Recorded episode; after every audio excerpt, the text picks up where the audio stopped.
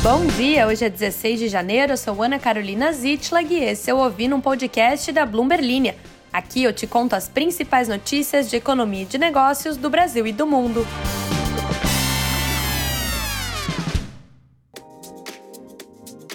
Bom dia, queridas e queridos ouvintes.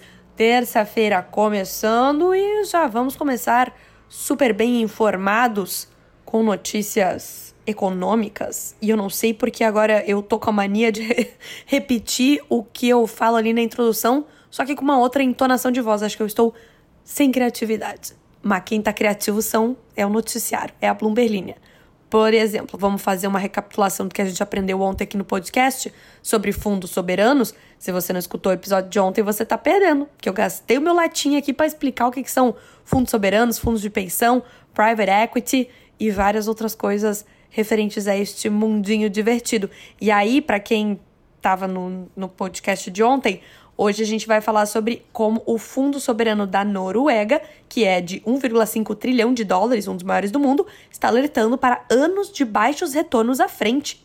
Também vamos falar sobre como a Apple removeu o, como a Apple removeu o monitor de oxigênio de modelos mais recentes do Apple Watch após a proibição e também como as gigantes farmacêuticas suíças que perderam a onda do Ozempic estão agora buscando virar o jogo. Se você quer ficar por dentro de tudo que acontece neste maravilhoso mundinho da economia dos negócios, você pode seguir a Bloomberg em todas as redes sociais. Lá criamos no Instagram, no caso, ou no TikTok, criamos vídeos educativos e divertidíssimos. Eu e meu colega Alan Blanco, a duplinha dinâmica dos vídeos do, da Bloomberg que ninguém sabe até hoje como a gente não foi demitido você vai lá seguir a gente, porque tem vários vídeos legais. E também não se esqueça de se inscrever aqui no podcast, de é, ativar as notificações para ficar por dentro de todas as notícias. Como vocês bem podem perceber, eu estou bem distraída hoje.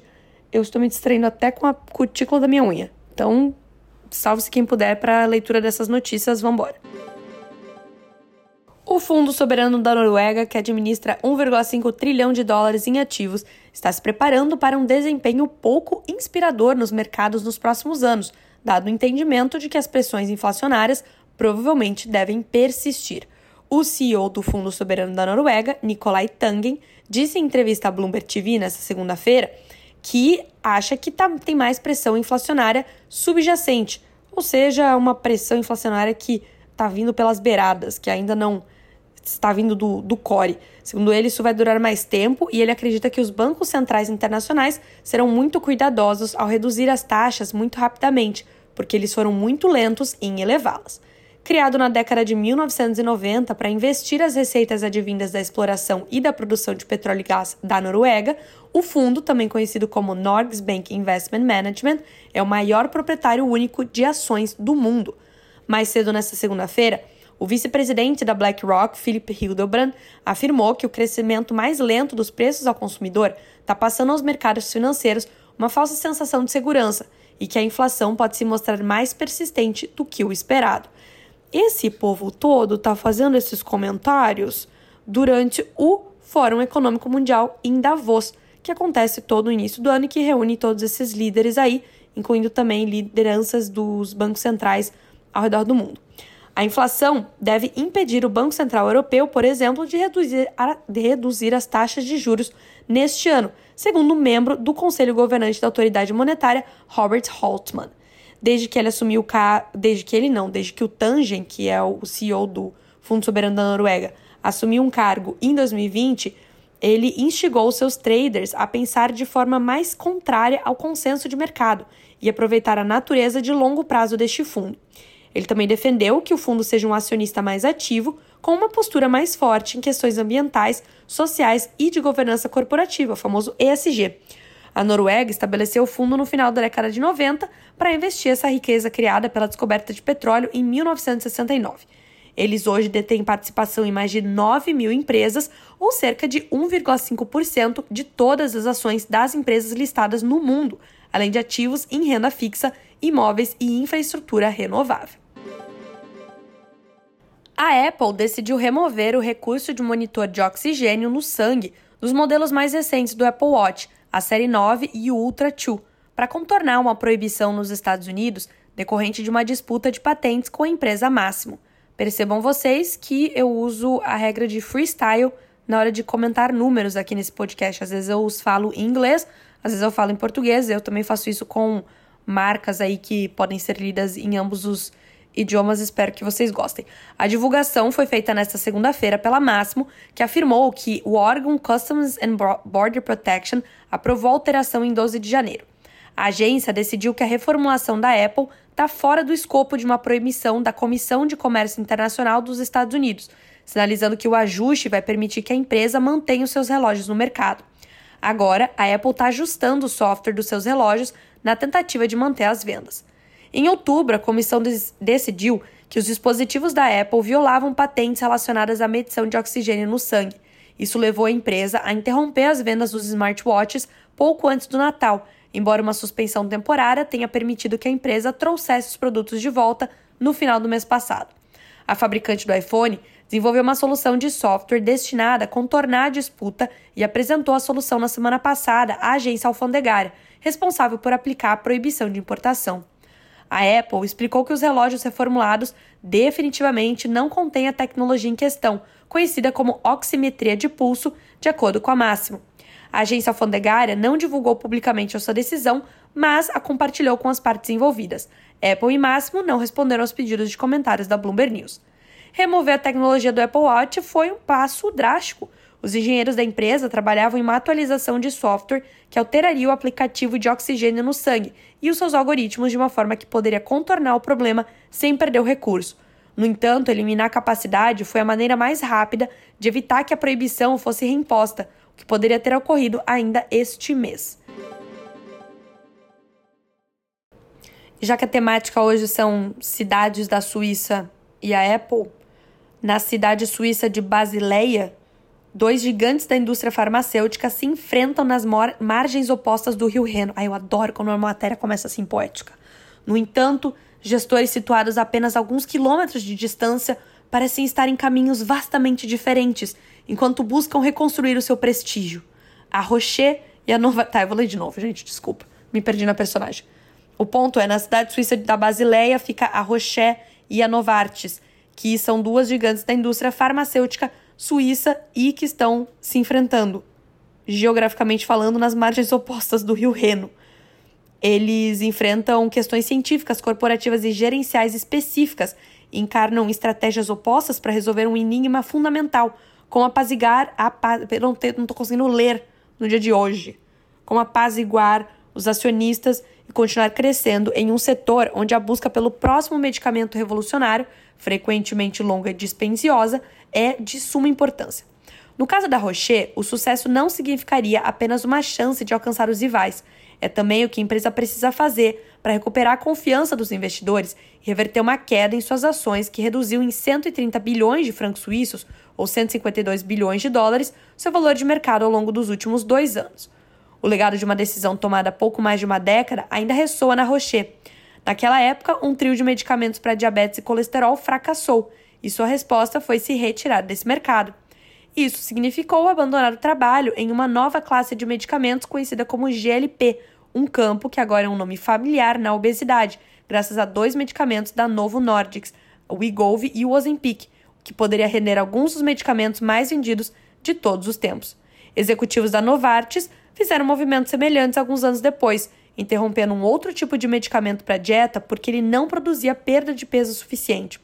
Executivos e cientistas da Rocher agora dizem em conversas privadas que a empresa tomou a decisão errada, uma que estão trabalhando para reverter com a aquisição da Carmo Therapeutics, bem como possíveis acordos de M&A, ou fusões e aquisições, ou MMA, ou algum ouvinte falou uma outra palavra engraçada que parece M&A. Eu não lembro. Ouvinte, me fala aí de novo. Alguém falou uma coisa engraçada. Fracassos em pesquisas. Os executivos também parecem ter aprendido uma lição sobre os fracassos em pesquisas. Nossa, que chapéu criativo. No ano passado, eles enfrentaram os proprietários familiares da empresa para explicar um contratempo que os deixou atrás dos rivais no desenvolvimento de novos tratamentos para a doença de Alzheimer. Foi uma frustração enorme após uma década de trabalho clínico envolvendo milhares de participantes, mas os representantes dos clãs bilionários Hoffman Ori tinham apenas uma preocupação: apresentar a Paulo Fontoura, o cientista que lidera o trabalho. Falhamos porque fizemos má ciência? Diz Fontoura em entrevista à Bloomberg News. Eles querem que a gente continue apenas fazendo uma boa ciência. Essa é a única preocupação. Confesso que não entendi essa aspa. Portanto, apoiada pela família fundadora, que detém mais de 70% das ações com direito a voto, a Rocher dobrou a aposta na cura contra Alzheimer e aumentou os gastos com pesquisa e desenvolvimento em todo o seu portfólio. O revés do medicamento para Alzheimer não foi um incidente isolado, e a Rocher foi abalada por uma série de fracassos científicos. A Novartis também está em um ponto de inflexão, tentando se recuperar após erros estratégicos. Se você, assim como eu, ficou se questionando se o cientista Paulo Fontoura era brasileiro, já que esse nome é bem português, você vem junto comigo para descobrir que de fato é um nome português, português de Portugal. doutor Paulo Fontoura é português e o cientista-chefe na Rocher. E antes de acabar o episódio, vamos então fazer aqui uma recapitulação da pergunta que foi feita ontem. Quais são as sete empresas de tech mais valiosas do mundo? E aí, tem um, um, uma pegadinha nessa pergunta?